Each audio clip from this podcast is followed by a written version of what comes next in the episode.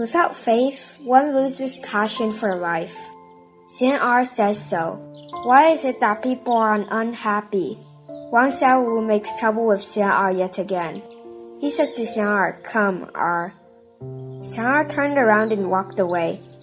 Wang Xiaowu caught up with Er and took out an ice cream and said in a flattering manner, Don't ignore me, please. If you ignore me, I'll be hopeless. You see that I have got everything money, apartment, car, and a good job, and I'm smart.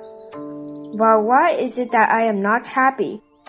I feel lost and bored, and nothing seems to interest me. Only by coming to pick some fights with you, I find some laughter. Why is it? Er said, I will tell you why if you promise to behave yourself in the future. Wang Xiaowu said, Deal. Below are quoted from a Shifu's new book, Say Good Things, Master Xue Cheng's insights on the path to speaking like a Buddha. If there is no faith and aspiration in life, we'll be lost without passion for life and find no meaning of life. Worldly happiness cannot feel the weakness and loneliness deep within us.